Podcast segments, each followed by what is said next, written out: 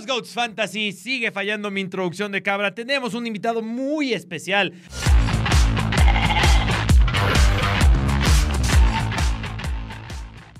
para hablar de NFL, por supuesto, pero también algo le sabe al mundo del fútbol fantasy, soccer, pero hoy prioridad en NFL. Justamente, hablemos de fútbol. Cuando hablemos de fútbol, ¿cómo estás, Jesús? ¿Qué tal? ¿Cómo estás, Carlos? Un placer estar por acá nuevamente. Eh, estuvo bastante lamentable, creo yo, esa cabra que intentaste hacer, pero bueno, ¿qué se puede hacer? ¿Por cómo que nuevamente? Es complicado. primera vez que te vas por los Ghosts Fantasy. No, no, es lamentable en general, pero te diría que e, e, es complicado hacer la cabra, ¿no? Tú dirás de que es una vaca. Pero un perro, pues no. no. le pusimos Dog Fantasy, pues. sí, sí, sí. Es una, cabra, probablemente los Goats. Y vamos a hablar hoy mucho de NFL. También podemos hablar un poco de fútbol. No cantas mal las rancheras. Y sobre todo cuando se trata de jugadores que puntúan también en el mundo de fantasy, como Jude Bellingham, que ahora mismo es el GOAT del fantasy en, en la liga. Pero hoy hablemos un poco de NFL. Estamos llegando a la mitad de la temporada. Estamos llegando al crunch time. Ya se acabaron los trades. No hubo mucha emoción en cuanto a los trades, quizás sobre todo a lo mejor si tienes a la defensiva de los 49ers, quizás. Sí, supongo porque como que faltó ahí un splash, ¿no? Tal vez esperábamos otros jugadores que sí cambiaran de rumbo, que por ahí, como lo hizo McCaffrey, por ejemplo, la temporada anterior, que en plena temporada de Fantasy te lo mandan a San Francisco y cambia por completo todo. Eh, aquí no fue el caso. Donovan Peoples Jones se podría decir que fue como el skill position que más nos podría llamar la atención. No va a ser un impacto tan fuerte, pero mm, por lo menos la NFL tiene buena pinta, como dices, en la parte defensiva en este trade deadline. Sí, yo, yo estaba cazando muchísimo ya es que venían comentando el posible trade de Derrick Henry y yo dije, Ty J. Spears, estoy babeando porque se reevalúe completamente. Al final no se hizo esa carnita asada. Derrick Henry se queda en los Titans. Que, ojo, los Titans, ¿no? Con este nuevo coreback, eh, Will Levis, ¿se llama? Sí, Will Levis. Will Levis, ajá. Eh, a ver, más techo que Ryan Tannehill sí tienen, ¿no? Sí, vendrá con dolores de cabeza. Seguramente no esperen cada semana cuatro touchdowns, sobre todo los cuatro siendo casi de más de 30 yardas. Pero sí, por lo menos más potencial y te echo por ahí alguien que te descanse y que tengas que entrar de bomberazo con Will Levis, mucho mejor opción que Ryan Tannehill sí va a ser. Que claro, ¿no? Hay que decir eso. Si estás jugando NFL y tienes que recorrer a Will Levis, debes estar en una liga o muy profunda o de estas ligas que tiran de dos corebacks, que recordemos aquí también explicamos, hay gente que es expertísima en NFL, nos lo dejan saber día a día en NFL y en las ligas de fútbol que tenemos por ahí semana a semana en nuestras redes sociales, pero también hay gente que se va introduciendo apenas al mundo de la NFL en Draftea, que tú conoces muy bien y también le das al Draftea. Ahorita vamos a hablar un poco, voy a quizás armar una alineación en vivo contigo de Draftea, a ver qué opinas. Eh, pues justo hay ligas en las que puedes colocar a dos corebacks o este que se le llama superflex para que la gente lo entienda. Y la gente suele ir con los corebacks porque son los, la posición que más suele puntuar, pero justamente es algo limitado porque si tienes a Mahomes, a, Josh Allen, a Lamar Jackson, a Tua, son jugadores que te van a dar más de 15 puntos mínimo. Y ya estos otros es medio un bomberazo, bombazo, ¿no? De que Will Levis, si lo, por alguna razón lo metiste la semana pasada, seguramente ganaste tu matchup, ¿no?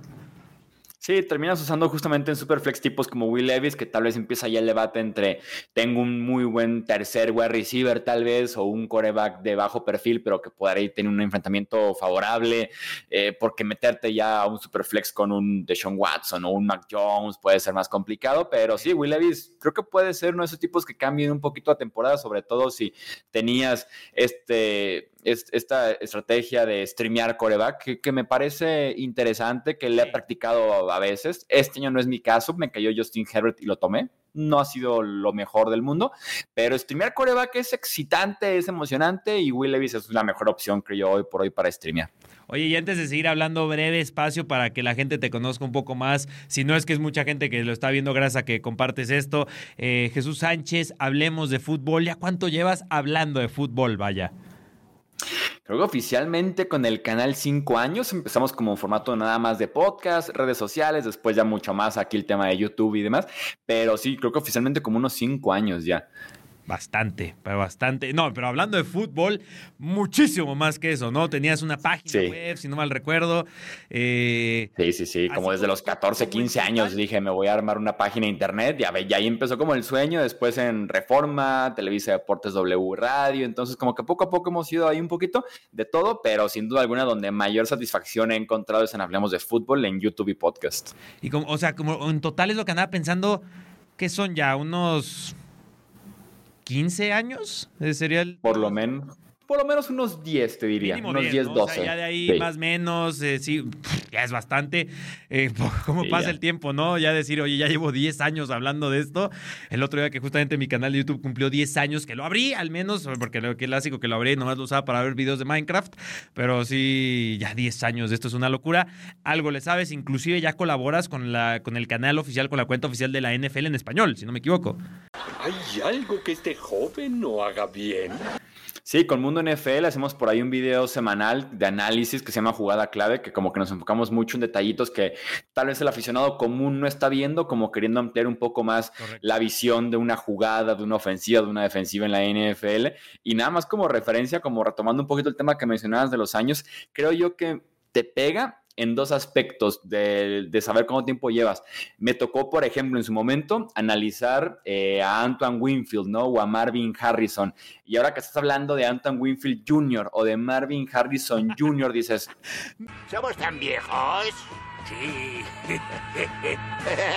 wow, ya llevo tiempo aquí. O cuando toca también el decir, uy, me tocó ver a Mike Vrabel, el, jugador, campeón de Super Bowl, y me tocó ver ahora a Mike Vrabel, del head coach, ¿no? Dices, uff, entonces ya estoy viejo. Que eh, no lo había pensado así, digo, voy a intentar ponerme en tu ejemplo. Hoy en TikTok, que andaba ahí paseándome, me salió esos momentos así, momentos icónicos del fútbol mexicano y un partido de las Chivas contra estudiantes que remontan un 2 a 0 y el Venado Medina nota y en TikTok responde, eh, ese, el 10 es mi papá. Y todos en los comentarios, el venado Medina es tu papá. Y si te metes y es ya un niño que está ahí en inferiores y creo que se llama Andy Medina, algo así. Y, uno se pone a pensar que el, hijo del venado Medina ya está jugando en inferiores, ¿no? Y justo lo que dices por acá, eh, ya este nivel está muy, muy duro el pensar y que cada vez va a ser más, ¿no? Ya lo vamos a hacer el clásico señor, que uy, no, me acuerdo cuando Christian McCaffrey Sr. era el GOAT en mi fantasy y ahora Christian McCaffrey Jr. es el GOAT en mi fantasy, ¿no? Eh, sí, te, vas a convertir en el, en el señor que hoy en día es en mis épocas las defensivas ganaban campeonatos y pura de esas, ¿no? O sea, alguna frase vamos a encontrar que va a ser como de nuestra época, que van a decir, eso ya pasó de moda. Cuando los running backs existían, ¿no? A lo mejor dentro de 10 años ya no va a existir la posición. No, no, no, no, no seamos exagerados. Pero bueno. Mientras, mientras esté el fantasy, la posición de running back está a salvo, ¿no? Tiene que estar, tiene que estarlo, y más por justo como jugadores como Christian McCaffrey, que a ver, ese es el GOAT de GOATs de esa posición. ¿Tú tienes identificado en alguna de las ligas fantasy en la que estés jugando, el que ha sido como tu GOAT inesperado, sorpresa, el que dices, no tenía muchas expectativas de él y me está rindiendo frutos o todo ha sido dentro de lo planeado? Esta pregunta la hago porque también hoy andaba viendo un video en el que estaba esta canción ya desde la de Turn Around de los niños cantando bien feo. Ah, sí, sí, sí. Gran meme, ¿eh? Gran meme y que sale yo buscando un wide receiver 2 y sale Devonta Smith, sale Jalen Waddle, sale un montón y al final Adam Thielen. sí. Y ese es el wide receiver 2. ¿Tienes así como una sorpresa inesperada? Fíjate que tomé con muy, muy poca fe, creo que va perdiendo fuerza. Tomé con muy poca fe a David Montgomery, al running back de los Lions en su momento en este draft. Lo tomé así como en plan, me quedan 10 segundos, no tengo nadie en running back. Bueno, tenía McCaffrey, que fue el 1.02. Dejé pasar varias rondas y tenía muchos wide receivers. Dije, tengo que ir running back. Estaba por ahí Montgomery y dije, está ya Mary Gibson novato, se lo va a comer por completo, pero pues vamos a ese gatillo, ¿no? Y tuvo unas semanas brutales. Lástima que se lesiona, está fuera ya tres semanas. Ahora Jamir Gibbs ya es como súper protagonista, viene de un partidazo en contra de tus Raiders justamente. Y tengo miedo de que regrese y no sea lo mismo pero por ahí se ha una sorpresa grata, creo yo, David Montgomery, aunque mi equipo es acarreado semana a semana por McCaffrey. Tenía el 1.02, yo le pregunté así como a conocidos, como intentando intercambiar opiniones de a quién debería tomar, si Jefferson o McCaffrey, y fue como un básicamente el que me vayan a dejar, ¿no? Me sorprendió que me dejaran a McCaffrey, el pick 1.01 de mi liga, que es de analistas, creadores de contenido de NFL famosos, eh, fueron con Jefferson y dije, pues bueno, McCaffrey es el mejor premio de consolación de la historia. Tengo nada más un problema. Déjame te platico. A ver, chale. ¿Tenemos tiempo o no para contarte mi anécdota de la temporada anterior? Sí, sí, ok. la temporada pasada. Ir por un café. Eh, ya se prepara, prepárate algo. La temporada pasada llegué a la final que justamente la final, que fue en la semana 17, eh, fue este enfrentamiento muy cerrado con, de hecho, quien es el, el community manager de la cuenta oficial de Fantasy NFL en español, que se llama Alex Orellana. El tema fue que la final nunca se completa porque el Monday Night fue aquel partido de Bengals en contra de Bills que Damar Hamlin tiene este paro cardiorrespiratorio en el campo y el partido se cancela, ¿no? Yo tenía a Jamar Chase que constantemente me estaba salvando semana, semana, semana. Entonces, la final no se completó, perdí, no sumó nada a Jamar Chase básicamente y pues bueno, fue como pues tiene el campeonato, pero mm, queda pendiente como que aquí algo, ¿no? Pone, un asterisco casi, casi. Mal sabor de boca ese campeonato. Sí, claro, dije, pues bueno, pues sí, lo cedo, claramente iba perdiendo, no jugó Yamar Chase, ni modo, es tuyo, ¿no? Hasta aquí quedamos y pues no voy a hacer polémica por el tema de Damar, Damar Hamlin y demás, no, no, en absoluto.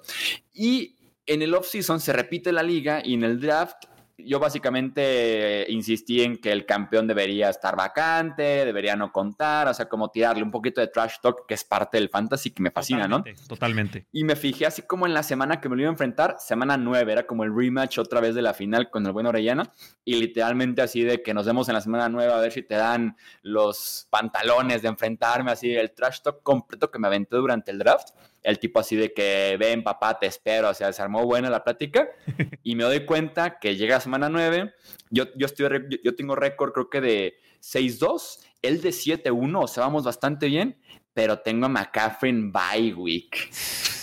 ¡Qué triste historia!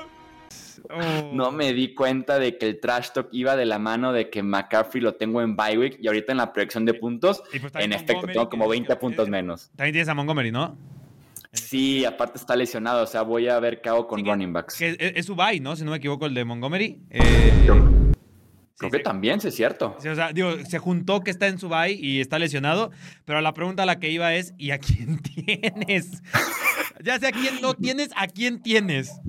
Justamente tengo al running back suplente de Titans, a Ty Sharp, esperando por ahí que cambiaran a Derrick Henry y no pasó. ¿Y? Y y creo que ya de momento tengo muchos wide receivers, porque es una liga de tres wide receivers, entonces tengo muchos wide receivers, que por cierto también Christian Kirk, que también te salva cada domingo con los Jaguars, también tiene bye week, o sea, elegí la peor semana para abrir la boca. Uf, qué mal bye week, ¿eh? Que, que uno de los consejos que había leído, hay, hay, dos tipos de jugadores de fantasy en cuanto a calendario, ¿no? En el que sí en su estrategia de fantasy sí se fija muy duro en el calendario. Digo, a ver, creo que sí te, yo soy, yo soy como punto medio, ¿no? Sí te tienes que fijar en el calendario para que en semana 5 no juegue todo tu equipo, ¿no? O sea, o sea, pero si hay unos que no, no, no tienes que hacerlo en función del calendario y ver los matchups y tal. Yo creo que es predecir mucho la temporada y creo que esta temporada es un muy buen ejemplo que solamente el inicio de los Bengals estuvo complicadísimo y tal. Eh, pero repito, yo soy más un punto medio, justo, a ver, cada semana solo tengo un jugador prácticamente que no, no juega. Por ejemplo, esta semana no me juega la porta.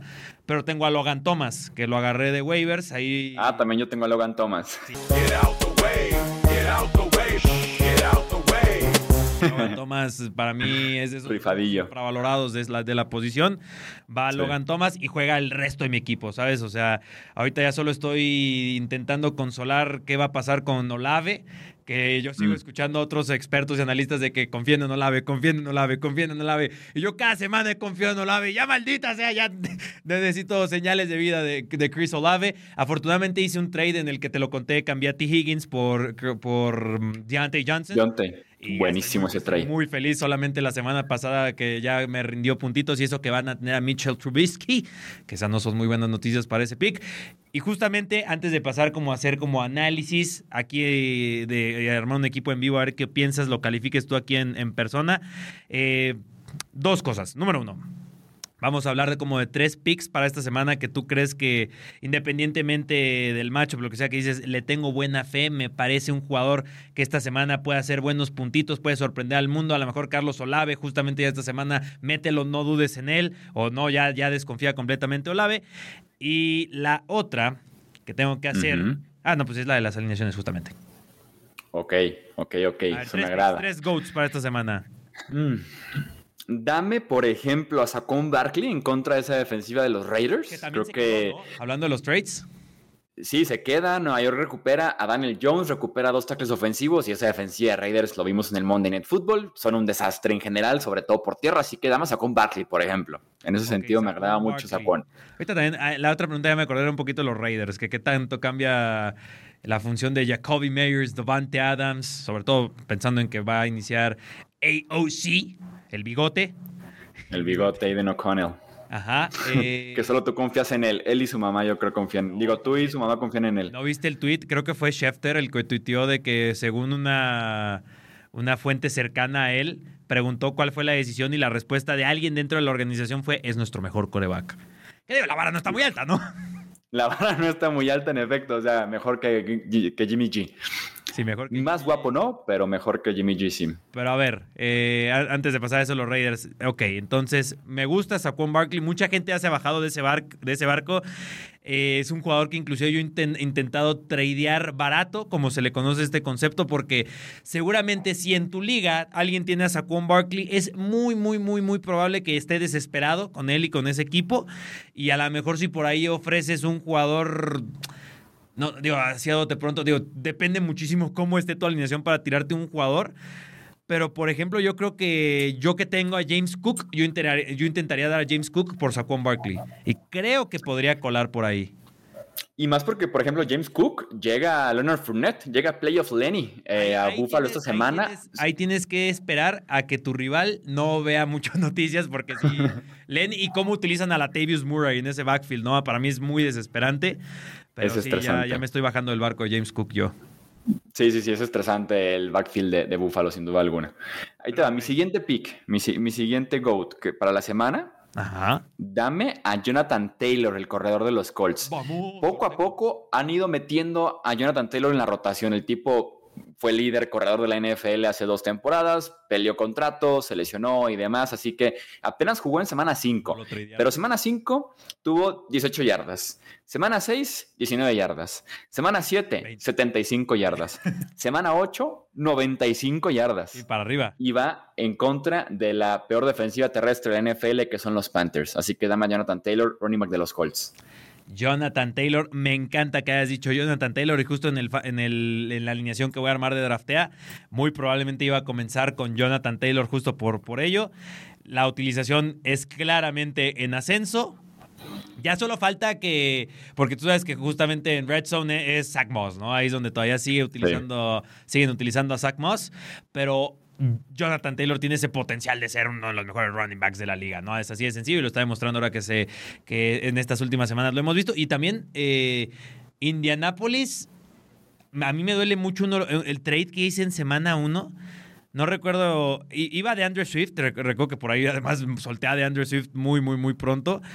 Y también por ahí tenía a, Downs, al wide receiver, es Downs, ¿no? De, sí, Josh Downs lo acabo de tomar en los waivers la semana pasada, justamente. envidia, yo, yo no lo puedo creer. O sea, yo era de los que tenía ahí en el fondo de que ah, pues lo agarré ya al final y según yo podría ser bueno, pero fue de los que yo muy pronto y junto a DeAndre Swift, porque sé que cuando lo agarré muchos me dijeron, ah, te, te emocionaste con DeAndre Swift y justo muchos pensaban que ese, ese backfield iba a ser una locura indescifrable, Kenneth Gainwell, etcétera etcétera, etcétera, Y me deshice de ellos dos. ¿Y a quién obtuve? O sea, creo que es un jugador que también ah, creo que recientemente lo tradeé, o sea, como en la semana dos o tres. Mm.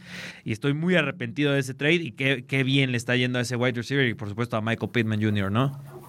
Sí, yo fíjate que en ese tema de los drops también me precipité una semana, solamente una semana estaba entre dropear a Kadarius Tony y entre dropear a Devon Chain. Oh, sí me habías contado esa, qué dolor. Yo, yo, justo lo solté así de que el domingo en la mañana y justo ese domingo fue cuando tuvo de que 200 yardas, dos touchdowns. Dije, no. En los comentarios, si alguien tiene una historia así triste, cuéntenosla, porque justamente en ese video que te conté de Adam Thielen, los comentarios estaban inundados de levante la mano quién soltó a Adam Thielen en la semana 1 o, quién lo, o quién lo tradió en semana 1 o 2. Y sí, Adam Thielen creo que es de los que más gente ha dropeado. Seguramente Achen también debe haber sido muy dropeado esa semana 1. Sí y otros nombres que si en los comentarios nos quieren compartir nos encantaría. Eh, para darle un poquito de... Y mi tercer GOAT. Ah, sí, pensé que ya los había dado tercer GOAT. No, no, Tengo como tercer A y tercer B. Uno es Tariq Hill, juegan en Alemania temprano, así que metan la alineación desde el sábado si pueden. Eh, va en contra de su ex equipo, los Chiefs. Creo yo que quiere como un poquito de venganza, quiere un poquito de revancha. Tariq Hill va a estar carísimo seguramente en el Daily Fantasy, eh, pero vale la pena Tariq Hill. Y como opción así súper barata que nadie espere que le tengo la fe esta semana, Kyle Pitts, el tight end de los Falcons. Los dioses nos escucharon. Desmond Reader a la banca, aunque sea como entre lesión, entre que no está listo. Entra Taylor Heineke, también conocido como el cervecero Taylor Heineke, y creo que sí va a utilizar a Kyle Pitts. Y vamos con Pitts, que va a estar baratísimo, eh, porque no ha hecho nada básicamente en dos años, pero debe tener buen rendimiento con el cervecero ahora como quarterback. Bajo esa misma lógica, ¿crees que Drake London también podría ser una opción para la... Digo, creo que está... Tocado. Sí, está tocado. Por ejemplo, no entrenó el miércoles, el jueves seguramente va a estar limitado. Sería solamente echarle un vistazo a, cómo evoluciona, porque aparte va en contra de la defensiva de Vikings, que no detiene a nadie por aire. Entonces está interesante ese trade. Y de Vikings, cuando estabas comentando que tomaste a McCaffrey en pick 2, te iba a decir que mal envejeció tomar a Justin Jefferson en uno, ¿no? Deja tú la lesión de Justin Jefferson, ahora la lesión de Kirk Cousins. toda, toda esa ofensiva. El, el otro día estaba escuchando a uno de mis creadores fantasy preferidos y dice: A ver, yo entiendo todas los memes que puedas hacer con Kirk Cousins, lo que es Kirk Cousins en NFL, pero dice, a mí eso no me importa, a mí me importa fantasy. Y Kirk Cousins es uno de los mejores productores fantasy para su ofensiva.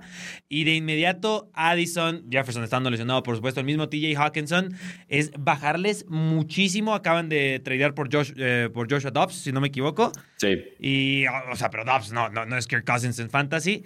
Y qué mal envejeció a todos los que hayan tomado Justin Jefferson en su pick 1. Repito, en el pick 1, entendiendo de que el pick 1 era McCaffrey, ¿no? Porque ya algún otro loco que a lo mejor se haya arriesgado y Austin Eckler, quizás que no es tan mal primer pick, eh, o algún otro nombre, pero sí, o sea, lo de Justin Jefferson Qué dolor. Eh, no, no, no quisiera estar en la posición de haber drafteado uno a Justin Jefferson. Mi, mi pick uno, recuerdo, yo estaba en el puesto, creo que fue el 11 o 12 de mi draft y fue, recuerdo muy bien, CD, CD Lamb y Devante Adams, que lo acabo de tradear a Devante Adams y mi equipo luce maravilloso post-trade de Devante Adams. Yo también voy 6-2 en la liga de los GOATs Fantasy. Creo yo que ir con Justin Jefferson en el pick número uno es como la expresión en inglés de ponerse too cute, ¿no? O sea, como que quisiste sobrepensar las cosas, de decir, es PPR, en una de esas Justin Jefferson otra vez casi 2.000 yardas, 10, 12 touchdowns y demás. Es, ponerse muy cute. O sea, wide receivers va a haber, como siempre hemos pensado en la estrategia del draft, wide receivers va a haber un CD Lamb, un Davante Adams más adelante, o en la segunda ronda un AJ Brown, no sé lo que te puedas encontrar. Ve por McCaffrey. Ve por McCaffrey ve por McCaffrey. O sea, no, te pongas a sobrepensar las cosas, ve por McCaffrey. Oye, eh, independientemente del tema fantasy, ¿tú veías a Puka Nakua teniendo la explosión que tuvo o sí te sorprendió completamente? No, sí, sí, definitivamente no. Debe ser de las joyotas del fantasy de este año tal vez si drafteaste como ya a finales de pretemporada, así de que una semana antes de que iniciara la temporada, tal vez ya tenía mucho más ruido y había elevado ya su, su ronda promedio en el draft. Pero no, definitivamente no, eh, porque el tipo a pesar de que regresa a Cooper Cup, sigue produciendo. Sus inconsistencias de novato, en general la inconsistencia de la ofensiva de los Rams, eh, pero el tipo debe ser de las joyas esas que dices, wow, con él produciendo desde el primer año. Si lo de Pucanacu a mí sí me tomó por completa sorpresa. Es un monstruo hecho y derecho. Solo falta justo a lo mejor que Stafford esté sano el resto de la temporada. Que no lo usen como wide receiver. Que eso. De preferencia. que lo usan a Pucanacuba y no a Stafford y con, con mano toda chueca. Esa debe, debe ser las jugadas más bizarras de la temporada. Pero bueno, hubiera sido brillante ver a Stafford anotar como wide receiver.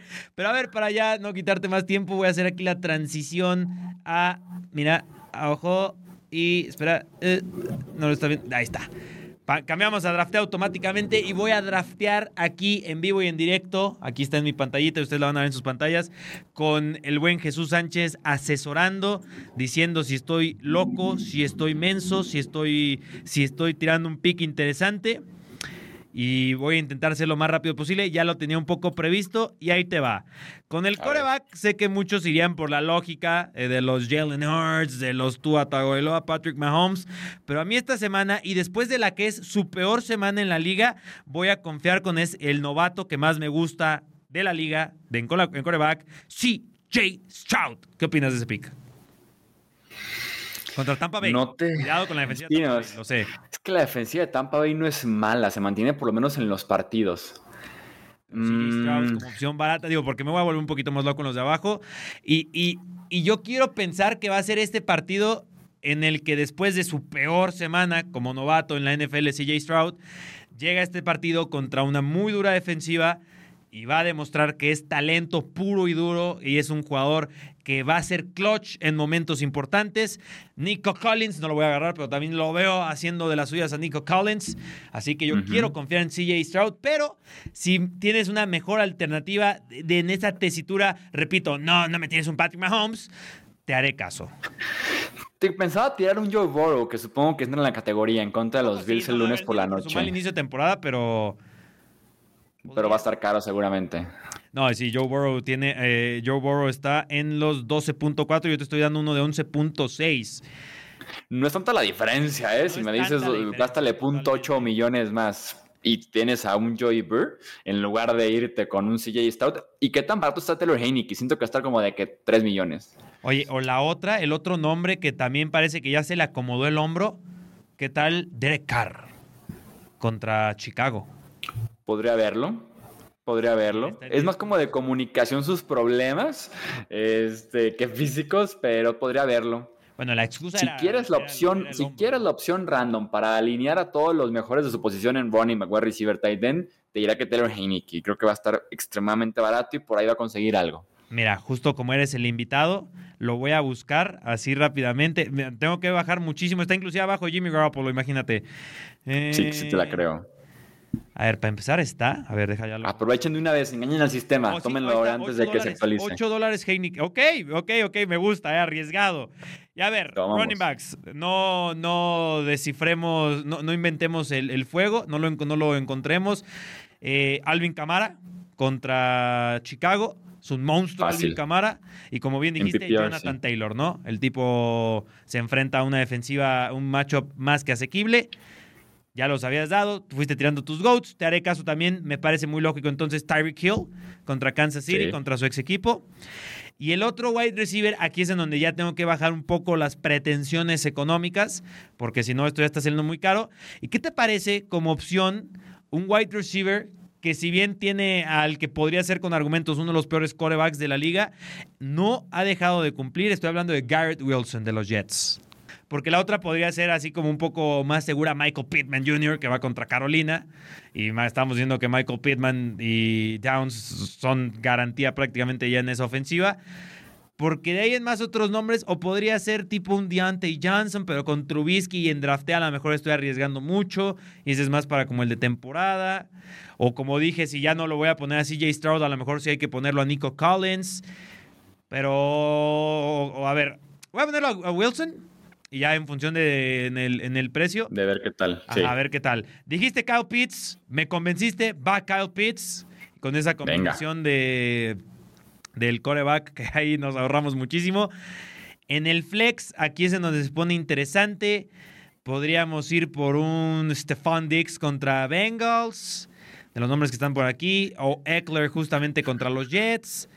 CD Lamb. Yo fíjate que ver, lo, lo que siempre hago en el flex, just- como casi siempre llegas como al final justamente ya de la alineación es, primero elijo kicker defensiva extremadamente barato, que por ahí me agrada, y ahora sí llego como al flex diciendo, tengo tanto para gastar, y elijo el más cercano a lo máximo del gasto, pues. A ver, mira, No sé entonces si me mira, explico. Cameron Dicker lo voy a agarrar de pateador.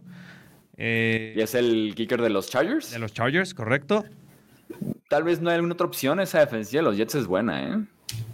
Pero justo mi lógica es este. Van a patear mucho. ¿Sabes? Una, un- Ok.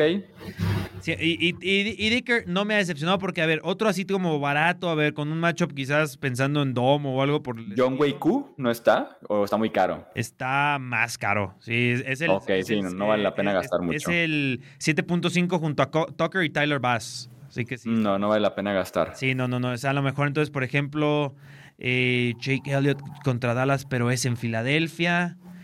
Greg Joseph en Atla- oh, de Minnesota, Greg Joseph, ahora que tienen a Dobbs, no creo que vayan a entrar mucho a la zona prometida y a lo mejor Sí, no, tengan no. que tirar mucho de, de las patadas con Greg Joseph. Podría ser, aunque tal vez este contra domingo más bien inicie Jared Hall, que no, no pinta bien eso. ¿Qué tal Chris Boswell? El tipo tiene pierna.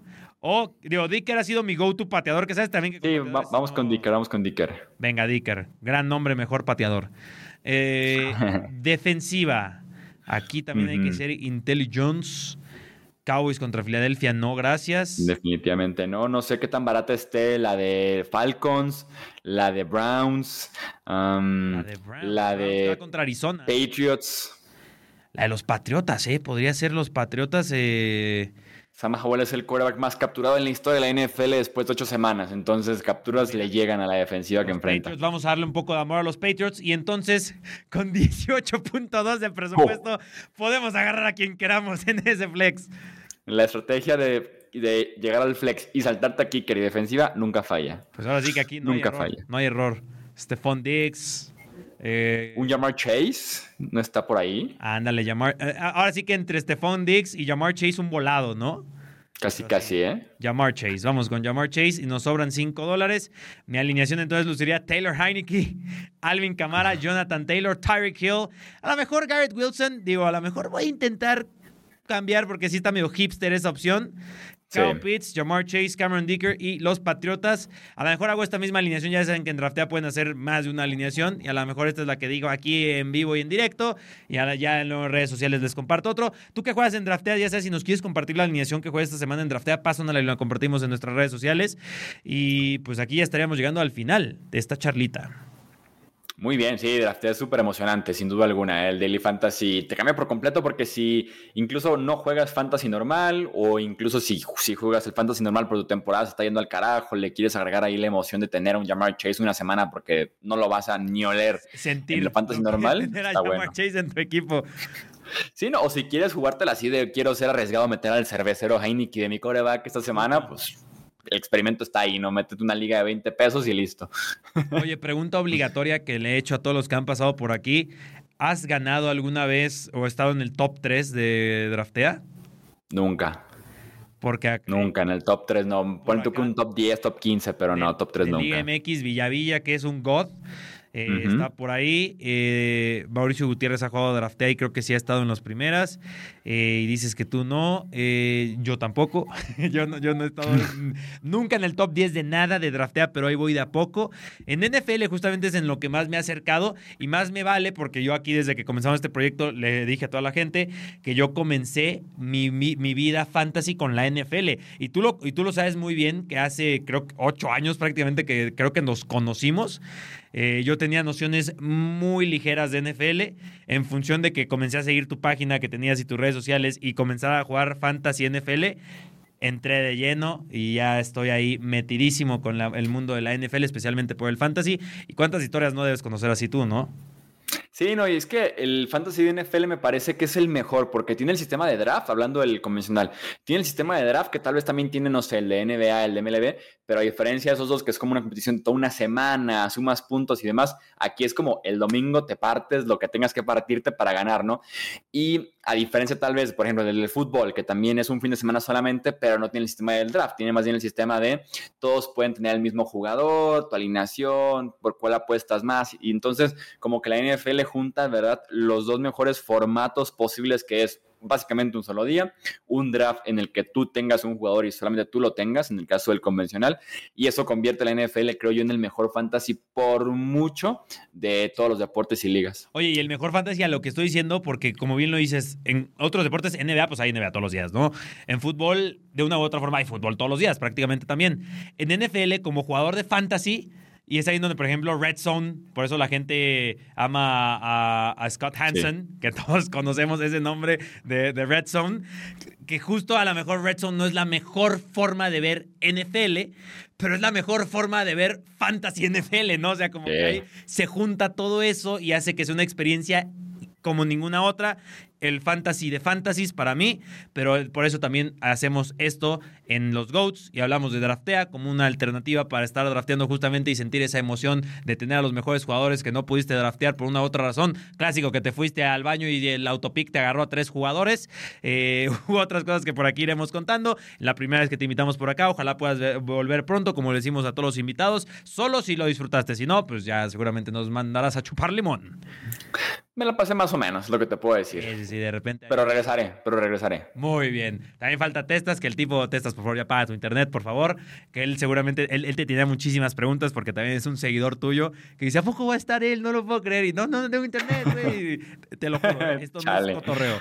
Pero, pues bueno. Que lo pague, que, lo, que, que gane, que gane en draftea este domingo y tal vez se lo puede pagar.